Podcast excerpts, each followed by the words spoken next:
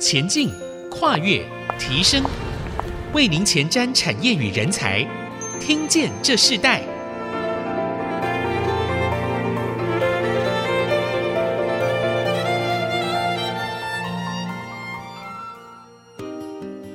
这里是爱惜之音主客广播，欢迎收听《听见这世代》的节目，我是主持人郭兰玉。这个节目同步是在 Apple Podcast。Google Podcast 还有 Spotify 上架。如果你在 Podcast 和 Spotify 这个平台上收听的时候，欢迎按一下订阅，就会每集收到我们的节目。收听是很方便的。喜欢我们的节目，也欢迎到以上的这个收听平台来评五颗星，并留下你的心得，呃，给我们支持与鼓励。我们知道，在工业蓬勃发展的时代。传统产业扛起了一片天，而现今在这个时代的一个转换之下，传产也不断的求新求变，看见未来的可能性，并力求了很多的突破。今天我们邀请到了嘉可精密，也是菲德森品牌的董事长周义庆董事长，呃，来到我们节目跟我们分享他自己在传统的加工技术的产业，他怎么跨领域进入到一个飞镖事业菲德森品牌的经营者，其实经过了一个不一样的一个转型。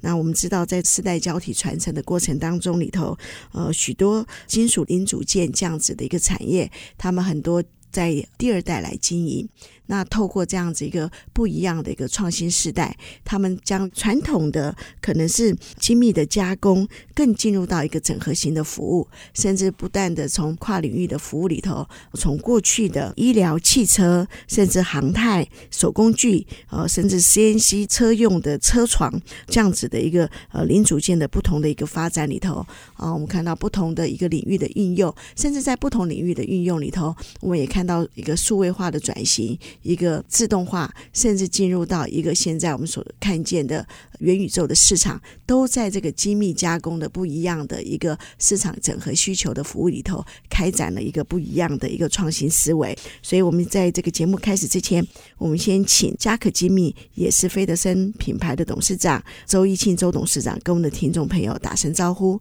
周董事长，你好。蓝玉姐好，各位线上听众朋友，大家好。好，非常欢迎你哦！啊，其实我跟易庆董事长，我们是在一个车用供应链的一个很大型的场合里头认识的。我们知道现在电动车的一个大未来的市场啊，是越来越蓬勃。我们看到它好像也在这个产业中里头，也成为这个产业中的一环。那我们在谈到这个嘉可精密之前啊，我们是不是可以请易庆董事长跟我们分享一下，你自己好像原来所做的跟这个传产是没有关系的，你是一个新的。一个跨领域的方式哦，那你自己原来你所做的事业是餐饮类别，对不对？那你可以分享一下你这一路转型、一路跨界的这个过程吗？我在二十几岁的时候，因为家里的事业是从事餐饮类别，传统小吃、火鸡肉饭跟卤肉饭，目前仍在经营中。然后我们三兄弟各有呃，总共有四家店。那我是请专业经营人店长下去做经营管理。那会从餐饮业跨足到制造业、机械制造业这方面，是因为我的老婆她家里是从事传统的车床产业，也是金属零件加工。那在二零一六年的时候，岳父突然走了，然后我老婆她是独生女。所以我就必须要接下这个重任，但是其实服务业跟机械制造业这个领域别跨的是蛮大的，完全不同的领域。那我就思考一个点，我既然要接的话，就是要照我的方式下去做。那岳父突然走是完全没有交接的，那我在思考说我的业务要从哪里来？那我大概调查一下，在这个车床产业、CNC 产业里面。大部分的主要的经营者，在五年前还是在六十岁到六十五岁这个主要为经营的年龄层，他们对于网络 SEO 搜索关键字这一块，他们并不是很在意。所以我的业务就是从开始官网的架设、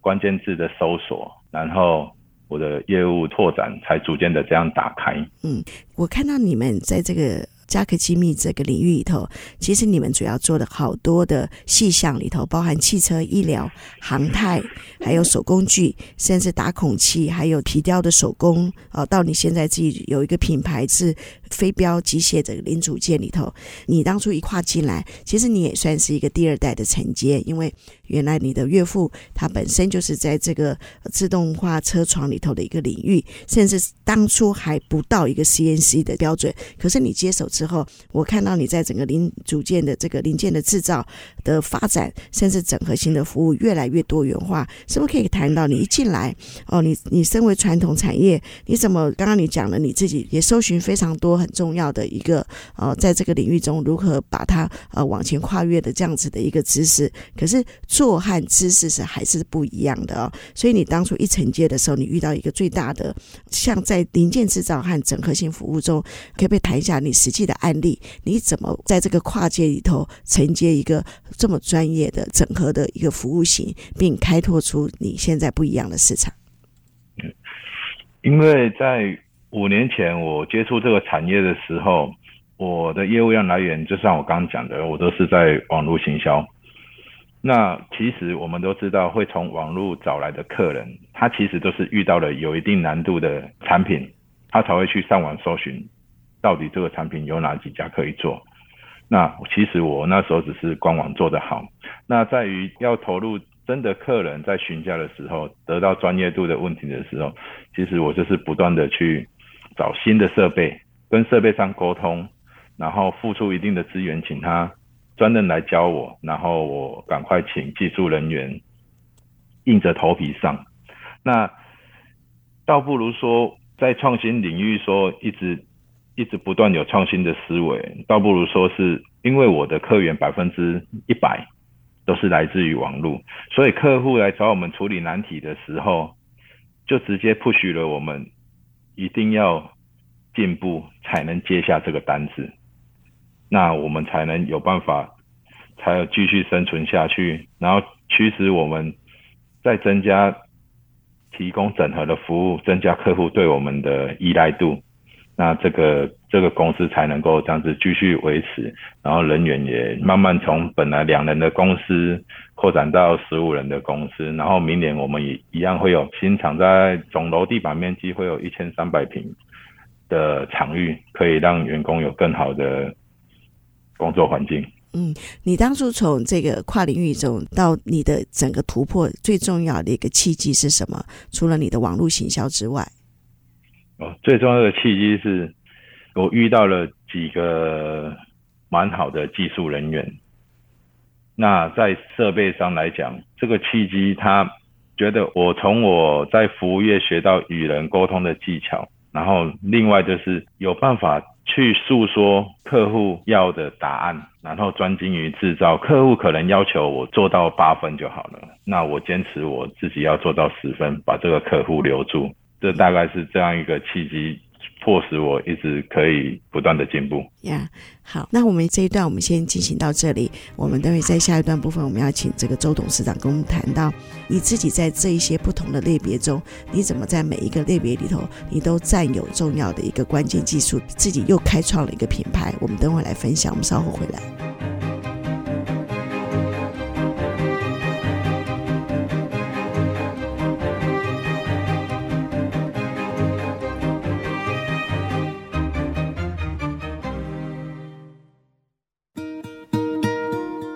欢迎回到《听见这时代》，我是主持人郭兰玉。今天在《听见这时代》节目里头，我们跟大家分享的呃主要的一个关键的主题，谈到不断求新的思维，传产开创新未来哦。其实我们不断的在《听见这时代》里头呃分享了很多呃产业，他们不但是在数位转型或净零转型的过程中呃越来越开展他们的领域。我们也更看到在传承世代里头，很多的台湾的隐形产业呢，他们不断的跨领域、跨思维，甚至从制造业到新的品牌，他们都不断的在努力，也不断的在尝试哦。甚至看到他们很多的成绩已经出来了。那我们今天呢，特别邀请到来宾是位于彰化市的嘉可精密哦，他们是从传统的加工技术到现代突破创新思维和环保这个概念的议题，已经进入到金属零组件市场里头非常细微的制造。那嘉可精密呢，其实他所做的看起来在市场不大，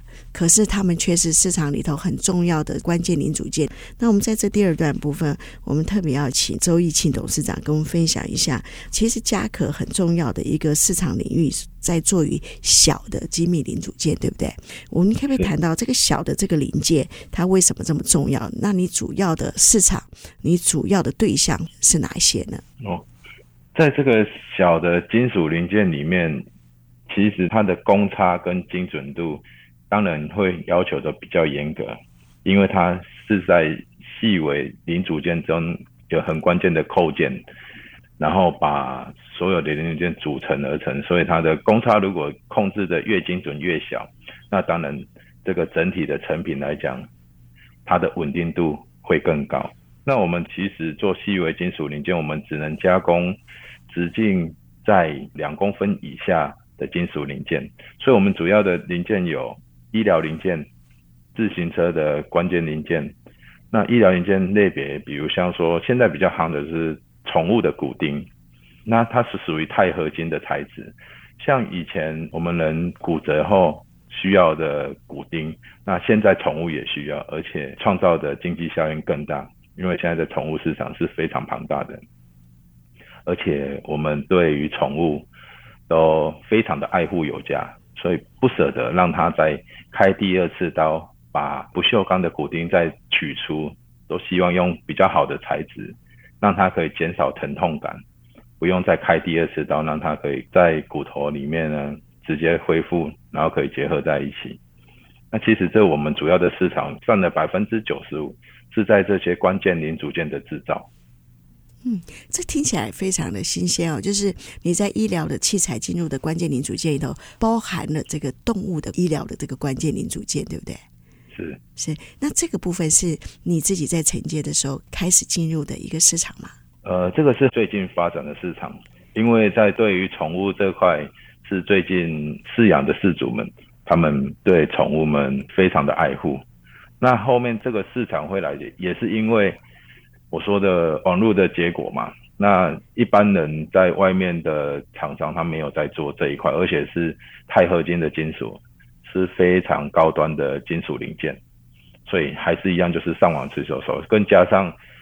现在上市公司啊或大公司的人才几乎都是八年级生，那他八年级生，你叫他呃担任一个研发的客源去寻找厂商，那他们就是一定用 Google 去搜索。不会一家一家去陌生拜访，因为毕竟我们在彰化这个金属产业里面，我们都位在于乡间小路，非常的难找，而且都没有看棒的。是，那同样的，除了这个医疗市场之外，你们还有另外哪些是你们很重要在这个关键零组件运用的市场呢？现在的环境，它对于材料的要求特殊性越来越高，所以主要的市场是自行车市场，它要轻量化，然后还有航太零件。它一些航太零件，不管是在太空啊，或者是在天空，它需要耐腐蚀性要高，然后强度结构要够。所以因为有这些的客户群，所以我要不断的去寻找新的材料。那材料当然越稀少的材料，我们在加工的过程经验值越少。所以其实这也是让我们学习到，我们有一些参数如何把这些特殊的材料加工到比较好的精准度，提供给客户。嗯，你刚刚提到防腐性嘛，对不对？那同样的，像自行车，你们在这个关键零组件，它很重要的部分是什么样的特质？呃，它的特质就是在于自行车它的避震器，它里面的轴心，它必须要很顺畅的滑动。那在脚踏板那边，因为有一些铁人三项的运动，它必须要经过海水的侵蚀啊，然后和泥啊，那个。脏污度会比较高，所以踏板那边也必须比较用轻量化的材质、耐腐蚀性的材质，才能维持一定的运作。同样，那你在很多的新创、不同的市场的需要和整合过程中，你怎么跟你们的原来的这些技术性的师傅呃做沟通？那这些原来他们本来在这个技术上，他们可能过去传统只做一个领域，到现在你几乎是很多元的放射到不一样的市场里头的时候，你怎么与他们沟通呢？哦，其实跟技术师傅上的沟通，最重要是现在有了软体的辅助，我们可以在线上的软体先预设客户提供的 3D 图，或者是我们自制的 3D 图，下去做 3D 的模拟。那模拟完转换成程式语言的时候，配置适合的刀具，让他们去切削这个金属零件，然后模拟整个切削的过程，那把中间的试错先排除。然后在线上在看 3D 的时候，他们能够知道说预设会发生什么问题，是不是会撞刀啊，或者是有干涉的部分，让这个零件的时间或者是效率能不能更优化？这取决于现在现在的软体真的比较方便一点，然后愿意花这个教育训练，让现场的技术师们让让他们提升，同时他们对于。这个行业也比较有认同感，他们比较有成就感。那你在这个跨领域的这样子的整合里头，你觉得最大挑战是什么？我觉得最大的挑战就是传统的车床师傅，他们在教新人的时候，他们会接收到以前的讯息，就是有一种学徒制，他们会对新人比较严苛一点，因为想说我以前就像很像媳妇熬成婆那种观念。那当然，把他们拉出来到一定的管理阶层的时候，认真的跟他们沟通，其实教育训练把技术传承给新人，那你会比较轻松，你只负责管理跟做最后的审核。诶，那慢慢开始一个两个这样子，他们确实感受到，诶，我会比较轻松，而且效率有出来。我是个管理者，我只在乎产品研发出来后的品质。那到最后的结果，对老板是有交代的，对客户说，哦，你们做的东西都有一定的品质，那他的成就感一上来，他就很乐意把他们的技术传承给新人。我们就这样一个一个接一个，所以我们里面现场的技术人员，正常的工厂可能我们这种规模可能只有两个，我们到了八个。嗯，所以现在你即将也要扩厂，然后甚至呃增加整个产能。最重要的，你进入到一个什么样的一个市场契机？哦，为什么会扩充产能？是因为我在一年前，那我刚好有看到工业局的中小企业加速计划，那我抱着姑且一试的心态去写个简报啊，计划内容，然后再去。台湾投资事务所去做了简报，哎，他对我的产业类别，它归类于高附加价值，然后我通过了这个利息的补助，所以要必须用在建厂跟设备上的投资。那加速计划顾名思义就是加速我我们厂内的经营的模式，让它扩大化比较快速。那毅然而然我就决定，好，那我就盖厂。然后员工的培育也目前正在进行，那预计明年的七月场域好了以后，还会有更多类别的产业会加入。是，那你自己看到最大的创新机会是什么？我看到最大的创新机会，其实我如果针对于飞镖来讲的话，我其实还蛮期待那个元宇宙的市场，因为在我们。在打标的时候，其实它还有另外一个功能，它在机台，它可以直接连线到国外，跟国外的朋友去对打。那也可以有透过飞镖的那个视讯镜头，在打标靶的视讯镜头，可以看到国外的朋友。然后他们有一个感应卡片，那每一个人的等级会帮你去 match，跟你同等级的跟你对打。那似乎是个很新奇的东西。那如果真的有搭入到元宇宙的话，那在外国跟异地连线呢、啊，会比较有临场感。在飞镖竞技运动上面呢，在计分上面会比较公平。那当然，如果元宇宙的话，必须要搭配一系列的大数据啊，可以有感知镜头来模拟你的投掷飞镖的动作、力道、姿势，而达到公平计分，可以让飞镖更好的推广，更好的入门。嗯，刚刚我们也看到你从过去的一个传产，然后现在进入到像刚刚你提到的飞镖这个产业，其实是一个你的品牌啊。你原来的嘉可精密，后来又成立一个菲德森啊，这样子的一个品牌是针对飞镖市场的。我们在下一段部分，我们就要请你来谈谈啊，你进入这个飞镖市场里头，你所看到的新的创新的领域，不一样的市场，它主要扩展是什么？然后你所预期品牌的发展又有哪些是你自己在这个产产业规划里头非常重要的愿景，我们下一段来分享。我们稍后回来。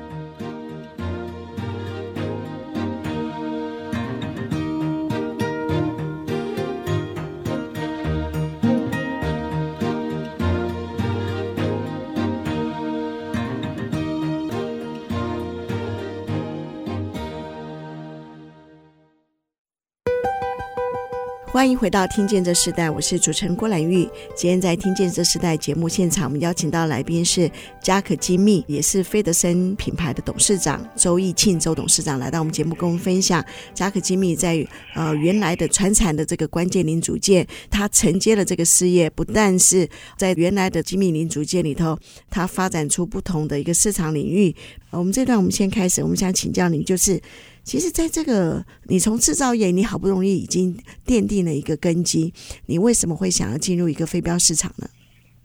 嗯，会想要进入这个飞镖市场是起源，就是我在五年前，我的第一个客户他是做飞镖贸易商，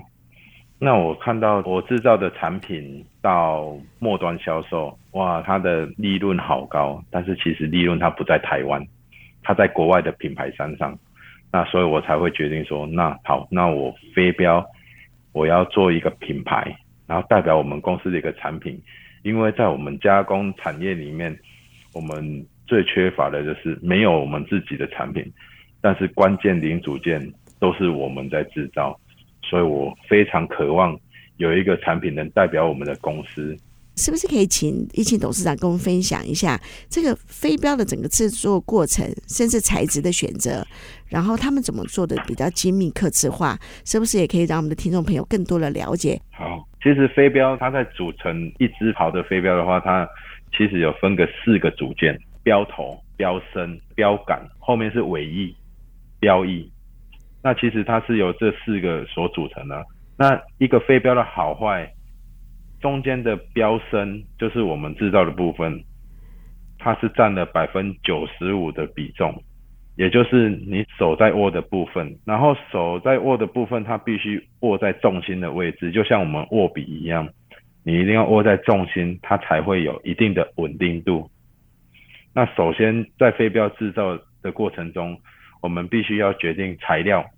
材料有铜、不锈钢跟钨钢。选定好材料之后，设计师会量身定做你需要的重量，先让你试射。通常标身在十二克到二十一克都有。那设计师设计出来了以后，然后会标示重心位置。重心位置就是你手捏握的位置，那个位置会做一些造型，因为有些人的手会比较流手汗啊，或者是他的手比较粗，或者他手比较细，他必须要要有咬手的感觉。那会在图面上模拟 3D，然后看这个是不是你要的造型，或者是重心位置是不是跟你手握的位置是一样的，然后再进入我们的 CNC 车床制造产品的毛坯，制造毛坯出来以后量测重心位置跟重量，然后再看这个标身你需不需要染色，最后面就是要把整个标身抛光打磨过，然后再打上 logo，再把标头、标杆、标翼组装完成。成为一个正规的飞镖，因为在飞镖的产品中，它是三个为一组，所以你在细微的零件里面，这三个重量就很重要了。这是我们自己的标准啊，三支镖的重量不可以差到零点一克，因为镖直接是从你手上射出去的，稍微的一点差距都会造成飞行速度的不稳定，或者是打到靶位的位置的不同。其实这就是要靠 CNC 制作的精准度。啊，所以其实一个呃飞镖的这个制造也是非常精密的哦，甚至要经过不断的测试、不断的试用，然后在这样子的一个精密测试的同时，它必须还要兼具设计感，这并不是一个容易的市场。其实你当初可以从医疗啊，你也可以从航太呀、你也可以从你们可能熟悉的领域来做自己的品牌，可是你却选择了飞镖。那你自己所看到的一个给你最重要的一个信心是什么？呃，这个品牌在台湾它是很小的，在国外的市场是大概台湾的十倍、一百倍都有，而且在国外它都有职业选手。那职业选手他每年的签约金都大概在两千万台币上下。那其实日本、美国、英国都是如此。那其实，在台湾我。台湾没有人做飞镖这个品牌。其实我六月二十号一上 Facebook 的曝光，哎，得到的回响是很大的，因为这个市场很小，一下子就在飞镖业界传开了。哎，台湾有人做飞镖的品牌。嗯，那从过去你在嘉可精密，你认为你们在市场独特性是哪一个部分？那你现在进入这个菲德森品牌这个飞镖市场，你自己这个品牌的优势又是哪一个独特性呢？嗯。在家可精密，因为我百分之九十五都是客制化，然后少量多样。其实目前台湾在金属加工零件来讲，少量多样是趋势啊，也是目前的主流。那大量产的商品，大家其实其实不会在台湾，所以我的客户别很多，大概在四五百家，但是可能也有一年只交一次，那都没关系，足够养活我的公司。那在非标的独特性，是因为我们的优势是我们是制造商。所以其实，在飞镖的价差，三支为一组，那价差从三支一百块到三支两千五、两千八的都有，那取决于材质。那我这次一推出，大概有十八种产品，材质从最低阶的铜标，然后不锈钢标，然后到钨钢标，我都有制作。所以可以随着每一个消费者的喜好，或者是他觉得他入门，他要先试看看，不要买那么贵的标。并不会因为这个产品价格比较低而影响到你的手感，我们的性价比是一样一样很高。那只不过在入门的时候，他们更好入门，不会觉得说哦，我一开始我要想要钨钢标，要一组要两千多块，那我买了投了，我也不知道投不投得好。那所以我们的优势就是从最低阶的标到最高阶很专业选手在使用的标，我们有自己的标队。他们都做过了一连串的测试，我们的优势就是我们自己是制造，同时我们标队可以测试这个东西的性价比好不好用，飞行稳定度高不高，这是我们最大的优势。是，现在整个呃，在台湾甚至在国际做飞镖的品牌，包含制造的这个过程到品牌的一个延伸，呃，像这样的的企业多吗？嗯、在台湾都是做代工比较多，但是在国外都是很大很大的公司，然后中间一个部门在做飞镖。其实不管是台湾或者是国外的公司，他们都有一个母公司，他们子公司就是拨一小部分出来做飞镖，但是其实是想要跟运动有所结合啊。是，呃，除了运动之外，你在这个品牌还有做哪些的开展呢？嗯、呃，我还有做一些文创商品，像有一点像指针啊，像指针插着三只标，然后放在办公桌上，都是很好的装饰品。是。那在你过去这个嘉可精密啊，整个的人才培育和你现在做这个菲德森品牌这个飞镖的这个品牌的呃人才培育，你自己在传产和创新的品牌领域中，你怎么将这个人才培育做分别，并在一个产业呃所有的人力运用是更得当的？因为我们公司规模比较小，所以其实我们公司每一个人他其实都有两个专长，那这个专长全部都是由我所设定的。像我刚刚讲，我的飞镖设计师，他同时是我们公司的品管，那也是我们飞镖产品的设计师，然后创作来源也都来自于他。那我们的生管跟我们的采购也都挂在一起。那其实这个对人才培育，让他们比较不会那么乏味，他们接触的领域会更广一些。其实他们要的是一个成就感。对于这家公司的认同感，诶，这家公司有一直在创新，有一直在员工着想。那我不会局限说啊，一个萝卜一个坑，那你做品管你就做品管的位置做好。那其实这样要把人才留住，尤其现在网络资讯这发达的时代，他们的资讯量体是很大的，你会限制到他们的想象跟他们的求知欲，这样变成他们也会慢慢的安逸的过工作的生活。呀，好。那节目最后，我们要请这个呃周董事长跟我们分享，你自己在跨界跨领域，你个人认为对你而言最大的成长是什么？啊，在经营这家公司的时候，其实这跟我的经历其实都有一定的关系，因为我一开始是做服务业的，所以在跨入这个领域的时候，觉得金属加工制造它比较封闭，它其实对服务这一块其实比较。不友善，也比较难沟通的。那我的好处是因为我从服务业跨过来，我什么都不懂，所以只要有任何的人说，哎，这个公司的 model 该怎么经营，给我建议，我就是照单全收。但是我一定会自己去踹，踹过以后到底合不合用我自己，我再把它取决于说要不要加入这家公司重要的核心价值或元素。那其实我到后面觉得。其实我还是在做服务业，所以现在现在的制造服务业，我觉得我把自己的定位是这样子，所以我跟客人的沟通都很畅通无语。是我们知道世代接班，其实仍然最看重的就是要永续经营哦。在这个永续经营的过程中，我们今天听到嘉可精密的故事，甚至从第二代的传承里头，我们看到周董事长他在一个传承创新的一个过程中，它不只是将原来的传统的加工技术到现代突破创新思维，甚至将环保还有一个自动化整个新概念的议题都运用在他们的产业里头，也越来越多的一个技术创新。客制化的一个整合服务，甚至到精密高端一条龙的产业里头，我们看到他开创了一个新的领域，就是他甚至做出来一个新的品牌，在这个飞镖市场一个菲德森这样的一个品牌，我们也看到他看到这个市场的一个未来性。当然，一个创新领域，他们要经历更多的不一样的一个挑战。